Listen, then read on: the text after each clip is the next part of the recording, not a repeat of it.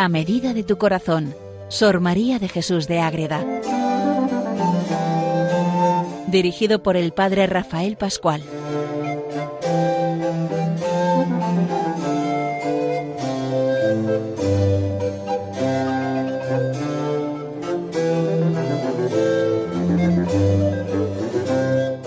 Queridos oyentes de Radio María, comenzamos un nuevo programa más dedicado a Sor María de Jesús de Ágreda, esa mística concepcionista franciscana de Soria, del siglo XVII español que tanto nos enseña a conocer, a amar, a profundizar en la vida de nuestra Madre, la Virgen Santísima, para dar pasos en nuestra vida espiritual según vamos avanzando y según vamos caminando hacia ese amor verdadero que es a lo que tenemos que llegar para ser felices de verdad en nuestra vida. Y bueno, vamos a profundizar en otro tema más concreto. Vamos hablando ahora de las misiones en torno a Madre Ágreda. Recordamos que les habla el padre Rafael Pascual, carmelita desde el convento de Calahorra. Vamos a tratar un tema hoy pues muy interesante y igual también desconocido para muchos de los oyentes, que es que Madre Ágreda no solamente es esa misionera desde la oración y desde la bilocación, sino que es una inspiradora de misioneros. Claro que sí. No solamente ella hace esa misión en las tierras de Nuevo México, sino que a lo largo de la historia ha sido modelo para seguir ese camino de la misión y ha sido modelo de grandes figuras misioneras. Vamos a hacer un resumen breve de la historia, no podemos entrar en todos, pero vamos a hacer ellas del siglo XVII. Pues vamos a pasar por el siglo XVIII, XIX y su mismo siglo para ver cómo en esos siglos y a día de hoy pues todo es patente también, pero cómo ha habido misioneros con nombre propio en los que Sor María ha influido de una manera muy directa para que la obra de Dios vaya siempre adelante. Vamos a centrar este programa en tres personajes muy importantes. El venerable Caravantes, San Junípero Serra y San Antonio María Claret. Dense cuenta también que son dos santos y otro que es venerable que está en proceso. O sea que son aquellos que se han dejado tocar por Dios para ser testigos del amor de Dios en tantos lugares del mundo por influjo y contacto directo con Madre Ágreda. Eso es lo importante de este programa, que nos quedemos con esa idea, que Madre Ágreda es misionera y es madre de misioneros, como vamos a ir viendo. Pues bien, queridos oyentes, vámonos al siglo XVII, que es el siglo de Sor María, 1600. Ahí ella nace, vive, se manifiesta y hay un pueblo que se llama Caravantes en Soria y un joven, José Velázquez de Fresneda, pues decide entrar a la orden de los capuchinos. Entonces pide consejo a Madre Negra porque él siente esa vocación de misionero dentro de la orden. ¿Y qué hago, madre? ¿Qué hago? Pues ella le dice que se someta a la obediencia de la orden y que la obediencia le va a dar su vocación misionera allí donde de verdad Dios quiera ponerlo para servir al Evangelio. Pues bien, José Velázquez se convierte en José de Caravantes, de Caravantes, ese capuchino contemporáneo, coterráneo, que pide consejo, que recibe el impulso para ser misionero. ¿Y a dónde va a ir este religioso soriano también como madre agreda? Pues va a ir a la zona de Venezuela, a esa zona de la selva del Amazonas, donde empieza a evangelizar por Caracas y consigue convertir a cinco caciques con todos sus pueblos. Esa misión que hace ese espíritu total se va viendo ahí de una manera clara. Y lleva a Roma cartas de estos en la lengua local, prestando obediencia al Papa. Fijaros qué importancia de la obra que hace José de Caravantes a la luz de Sor María. Incluso llega a escribir una gramática de esas lenguas de las tribus que había por allí, por esa zona de, de Venezuela, para que los siguientes misioneros que vengan tengan ya una base para poder entablar un diálogo y una evangelización directa y personal con ellos. También, pues eso, la misión sigue, pero él al final viene a España y se dedica también a hacer misiones populares por muchos lugares de España y termina su vida en Monforte de Lemos, en Lugo, y su cuerpo a día de hoy está también incorrupto como el de Madre Ágreda. No es señal de santidad, pero demuestra que hay algo ahí. Bueno, él es venerable, lo dejamos ahí a este gran religioso de la familia franciscana que tuvo la suerte de compartir la misma tierra, el mismos años y a la vez esa experiencia misionera que Madre Ágreda. Estamos en el siglo XVII. Pero si pasamos al siglo XVIII, nos encontramos con un gran santo, canonizado hace poco tiempo, a San Junípero Serra, que es un franciscano nacido en Mallorca.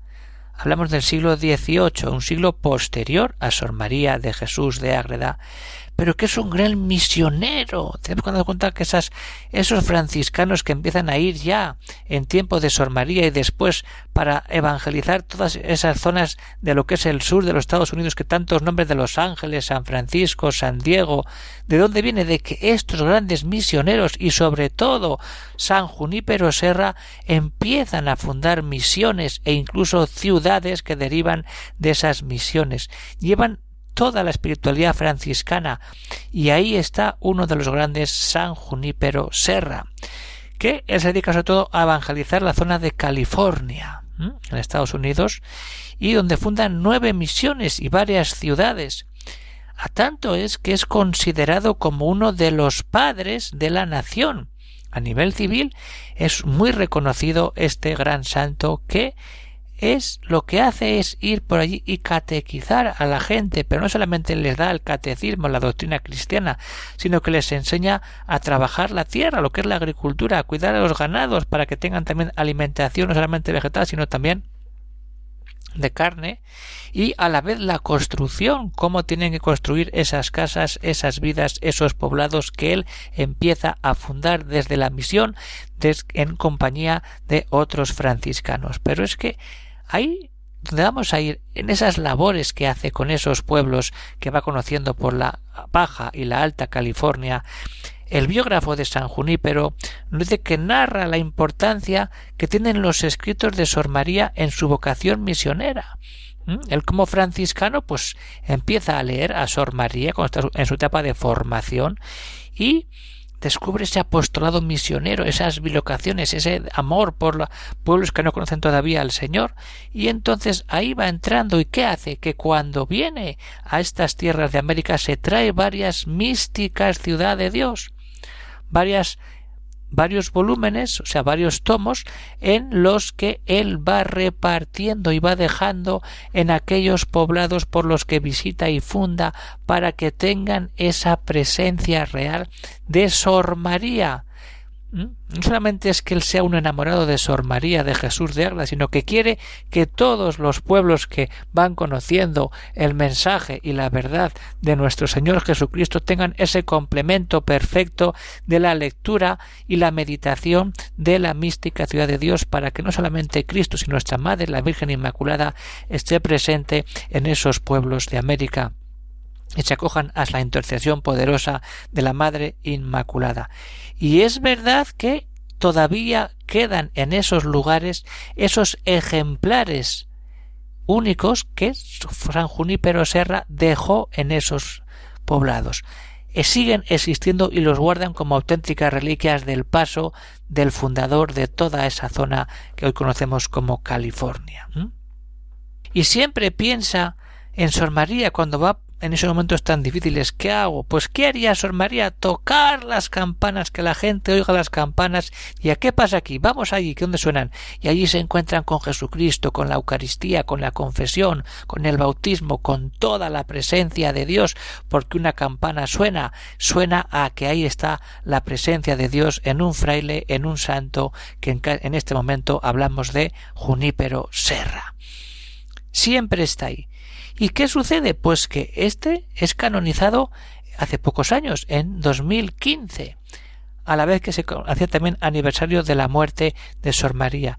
Y esta canonización es una ayuda muy buena para la causa de Sor María, ya que si este santo ha sido canonizado oficialmente por la Iglesia, ¿qué sucede?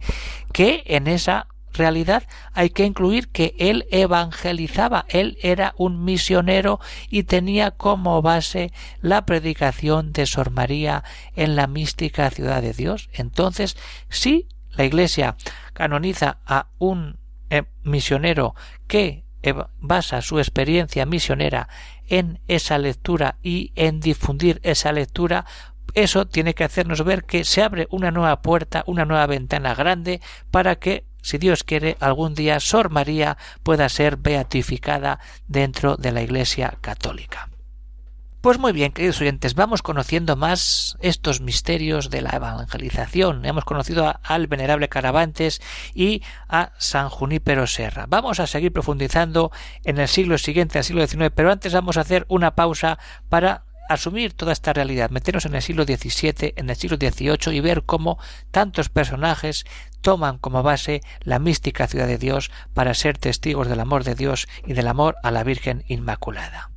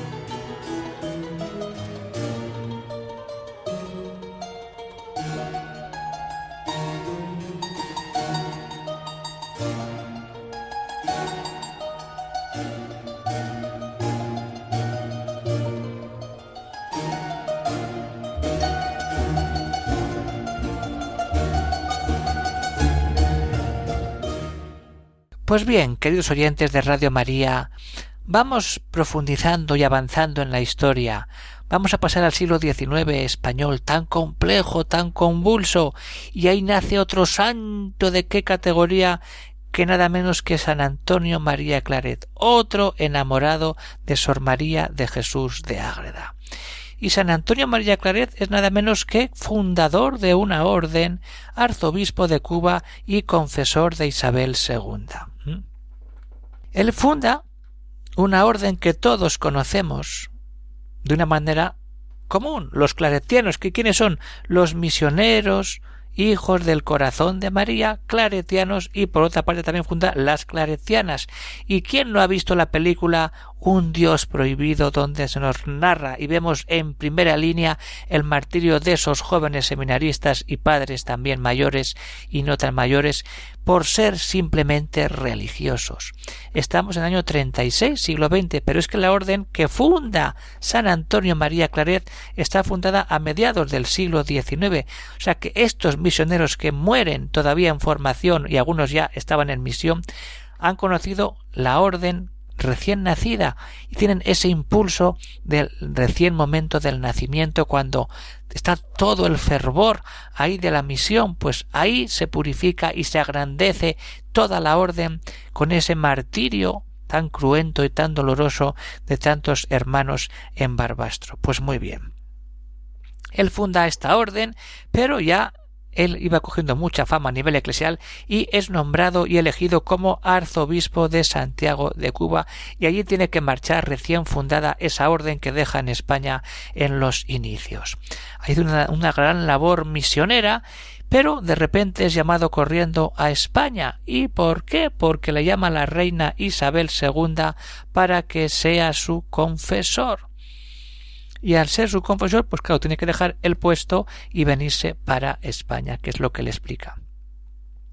Y al venirse para España, ¿qué sucede? Pues que entra en relación con otra gran concepcionista franciscana íntima amiga de Isabel II, que es Sor Patrocinio, que ha sido tan vilipendiada, tan injuriada, pero gracias a Dios está saliendo todo a la luz con ese profesor grande de historia, Javier Paredes, que demuestra en varios de sus libros Vida Admirable, que ha hecho una edición nueva de la biografía publicada en el siglo XIX, y también esa nueva versión de esa monja de las llagas. No, son las llagas de la monja que son verdaderas. Dos libros que bien podemos leer para conocer a Sol Patrocinio y dejar por sentado que es una monja llena de Dios, a la vez que también San Antonio María Claret, y dejar bien claro que estas dos grandes personas, uno, uno fundador y otra también concepcionista de clausura franciscana lo que hacen es rezar por España y no meterse en la política que muchos han querido ver por ahí. Porque ese gobierno masón del siglo XIX quería desmontar todo y, e ir en contra de Isabel II apoyándose en, que Antonio María Claret su patrocinio aprovechaban esa relación con Isabel II para destruir y poner a España patas arriba. Que no, lo que querían ellos era que España estuviera llena de Dios. Pues muy bien. Conociendo a ello, pues ¿qué, qué sucede con Antonio María Claret, este gran santo? Pues que era un gran devoto y un gran lector de Sor María, de Jesús, de Ágreda, y él, tenía una editorial propia en Barcelona y manda a reimprimir la mística ciudad de Dios en su editorial en librería religiosa en Barcelona, que la ha fundado él para difundir la espiritualidad de un lugar y de otro y que la gente tenga acceso a buenas obras de vida espiritual. No solamente la manda a reimprimir, sino que además la recomienda a los sacerdotes que lean la mística ciudad y la pone como formación como lectura de formación para sus frailes. Incluso la propone como lectura de refectorio. El refectorio es el comedor de los frailes, donde antiguamente, ahora ya no tanto, las monjas y los frailes ya no, ya no, se leía un libro de meditación, de una vida espiritual, de una biografía, un religioso, mientras los demás comían. Pues Antonio María Claret mete esta realidad de leer la mística ciudad de Dios y a tanto llega que es que no solamente se lee en los comedores de los claretianos, sino que llega a cogerse como lectura de fondo en el comedor refectorio en muchas órdenes religiosas y yo he tenido la suerte de escuchar a muchos carmelitas descalzos que ya están en otro lugar pues que han muerto ya y me decían, pero sí que nosotros de novicios leíamos a la Madre Ágreda en la lectura de la noche, incluso en el refectorio, siendo carmelitas descalzos, se hacía lectura en el refectorio donde todos los carmelitas escuchaban también la mística ciudad de Dios, porque era una obra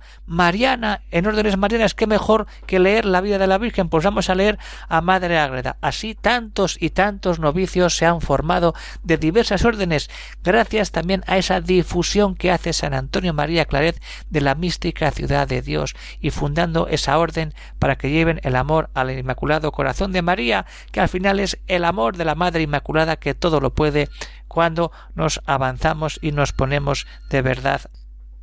Incluso Antonio María Claret, este gran santo, no solamente difunde de esta manera ahí, sino que escribe al Papa Pío IX tras el milagro de Nivelles que hay, de, hay un milagro ahí en una monja, Nivelles, en Europa, donde una religiosa se cura por intercesión de Sor María de Jesús de Ágreda y él escribe apoyando de que eso tiene que ser causa de que se abra de verdad la nueva realidad a que Sor María pueda ser beatificada. Pues muy bien, queridos oyentes, vamos acabando el programa y nos vamos dando cuenta de cómo Sor María sigue viva. En el siglo XVII con Venerable Caravante, siglo XVIII con Junípero Serra, siglo XIX con Antonio María Claret y siglo XX con tantos frailes y monjas que en su lectura espiritual y en la lectura común mientras hacen las comidas o en la hora de lectura espiritual están leyendo la mística ciudad de Dios. Y todo eso es fuente de misioneros porque estos frailes que me contaban carmelitas han sido luego también grandes misioneros por América y se han nutrido de esa experiencia de Dios plena, total, cuando se acercan de verdad a Sor María de Jesús de Ágreda. Pues muy bien, queridos oyentes, como siempre vamos a acabar con un texto de Sor María. Vamos a seguir leyendo pues esa presencia, esa vida de esa autobiografía que ha sido reeditada hace poco tiempo y que invito a leer con calma. Pues vamos a leer ese punto 83 donde Sor María nos habla de la misión, de ese deseo que tiene y cómo el Señor le pide ir a evangelizar esas tierras. Así nos dice Sor María. Entre tanta variedad de los que no profesaban y confesaban la fe como el Señor me mostraba, me declaró que la parte de criaturas que tenían mejor disposición para convertirse y a que más su misericordia se inclinaba eran los de Nuevo México y otros reinos remotos que hacía de hacia aquella parte, el manifestarme el Altísimo su voluntad en esto fue mover mi ánimo y afecto con nuevos afectos de amor de Dios y del prójimo y aclamar de lo íntimo de mi alma por aquellas almas. Fijaros cómo Sor María tiene esa experiencia de Dios de que le pide ir a evangelizar a esas tierras, como ya hemos visto con ese don de la bilocación, y iremos viendo en otros programas. Cómo Sor María desde la oración ya empieza a rezar por esas almas que el Señor pone en su lugar para que rece por ellos, para que se conviertan, para que alcancen un día la gloria del cielo, para que se bauticen y sean testigos de ese amor de Dios tan fuerte, tan pleno, tan importante. Pues hasta aquí llega el programa de hoy, conociendo esa inspiración de misioneros de diversos siglos hasta nuestros días a la luz de Sor María de Jesús de Ágreda. Siempre viene muy bien leer la mística ciudad de Dios de una parte o de otra y encontrarnos con el amor verdadero de ese Dios que se ha hecho carne, en donde en nuestra Madre, la Virgen Inmaculada. Pues se despide de todos los oyentes el Padre Rafael Pascual, Carmelita Descalzo, desde el convento de Calahorra y como siempre digo, pues pueden surgir dudas, comentarios, pues bueno, ¿qué, qué misioneros leían ahí? Pues bueno, pues pueden escribir al siguiente correo agreda y ahí pueden poner sus comentarios, sus dudas, lo que sea, y iré contestando según vayan llegando los correos. Pues muy unidos en el Señor, muy unidos en nuestra Madre, la Virgen Inmaculada, y que Dios bendiga a los oyentes. Hasta otro día, que Dios bendiga a todos.